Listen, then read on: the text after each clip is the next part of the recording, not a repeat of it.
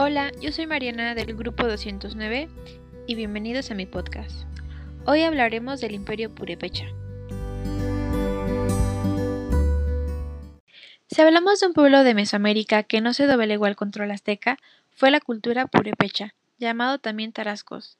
Fue una civilización que habitó una gran parte del actual estado mexicano de Michoacán, así como algunos valles de Guanajuato y Jalisco.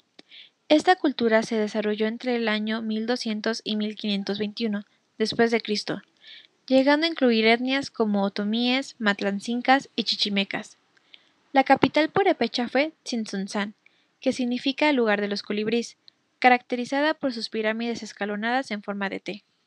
Las actividades económicas básicas de los tarascos fueron la agricultura, alfarería, artesanía, caza, pesca y recolección.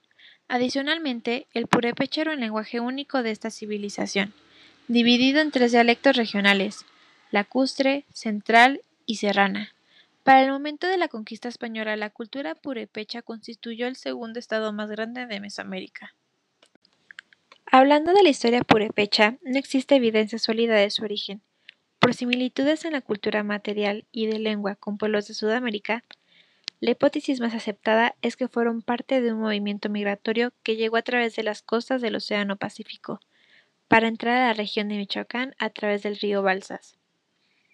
Antes de la conquista española, dentro del territorio de lo que hoy es Michoacán, se desarrolló la que fue, con excepción el Imperio Azteca, la única entidad política de Mesoamérica que en esta época superaba el nivel de señorío o ciudad-estado con una estructura política eficaz, controlaba su territorio y permanecía imbatible a los afanes hegemónicos de los aztecas. Su éxito económico obedecía en gran parte a la magnífica metalurgia que poseían para el procesamiento del cobre. El estado Tarasco fue fundado a principios del siglo XIV por el Canzonsi, gobernante en Purepecha, Tiaracuri, sacerdote del viento, en las orillas del lago de Páscuaro. Amplió su imperio y trabajó con inteligencia para darle unidad. Fomentó las artes y las ciencias y aplicó las leyes con certeza y equidad. Antes de morir hacia 1350, Yacuri dividió el imperio en tres señoríos, Páscuaro para su hijo Ijincare y a sus sobrinos Iripán y Tangajuan les asignó Iguazio y Tzintzuntzan, respectivamente.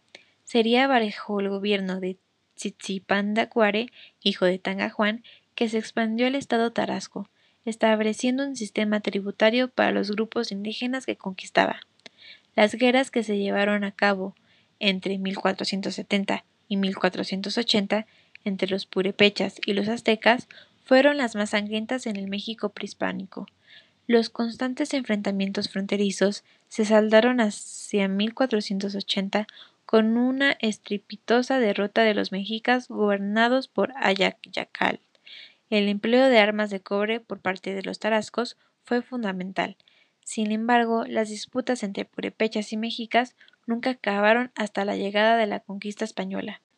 En el año 1525, el rey purepecha, Tanguajuan Sinsicha, que sería Tanguajuan II, juró lealtad a la corona española sin presentar resistencia, considerando que la alianza con los españoles que habían conquistado el imperio azteca pondría fin al conflicto con estos. Tras unos años de tranquilidad, entre 1529 y 1530, el conquistador español Ñuño Beltrán de Guzmán, buscando riquezas, arremetió en contra del imperio purepecha. Ellos se sublevaron, pero un ejército de 500 soldados españoles y 10.000 guerreros indios destruyeron la región. Ñuño Beltrán de Guzmán acusó a Tan Juan II de mantener ocultamente esa antigua religión, de alentar la desobediencia y dar muerte a cierto número de españoles. Después de someterlo a un juicio, se le arrestó amarrado a un caballo y se le condenó a morir en la hoguera de Tzitzunzán. Para pacificar la región, en 1533, la corona, la corona envió al clérigo vasco de Quiroja, quien promovió obras y medidas que llevaron paz a la región, ganando el cariño de los purepechas que lo llamaban Tatabasco. Su tarea generó enemistad con algunos colonos españoles que fundaron una ciudad rival con el apoyo del virrey Antonio de Mendoza, Mechoacán, hoy Morelia, capital del estado de Michoacán. Ahora en la actualidad, según datos oficiales, la población de este pueblo indígena supera los 200.000 habitantes, de los cuales aproximadamente la mitad utiliza la lengua purépecha. En los días de hoy se dedican mayoritariamente a las artesanías, y en las fiestas populares se visten con su indumentaria tradicional. Las mujeres emplean unas faldas llamadas sabanillas y camisas bordadas conocidas como juanjeres. Su plato favorito es el churipo, un caldo con verduras y carne. Su música y sus danzas se inspiran en rituales religiosos de la época precolombina.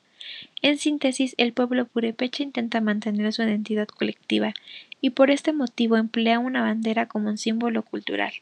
La bandera está formada por rectángulos de color morado, amarillo, verde y blanco, y en medio de la bandera aparece un escudo y debajo de las palabras y debajo de este escudo las palabras Huchari Unipecua, que significa precisamente nueva fuerza.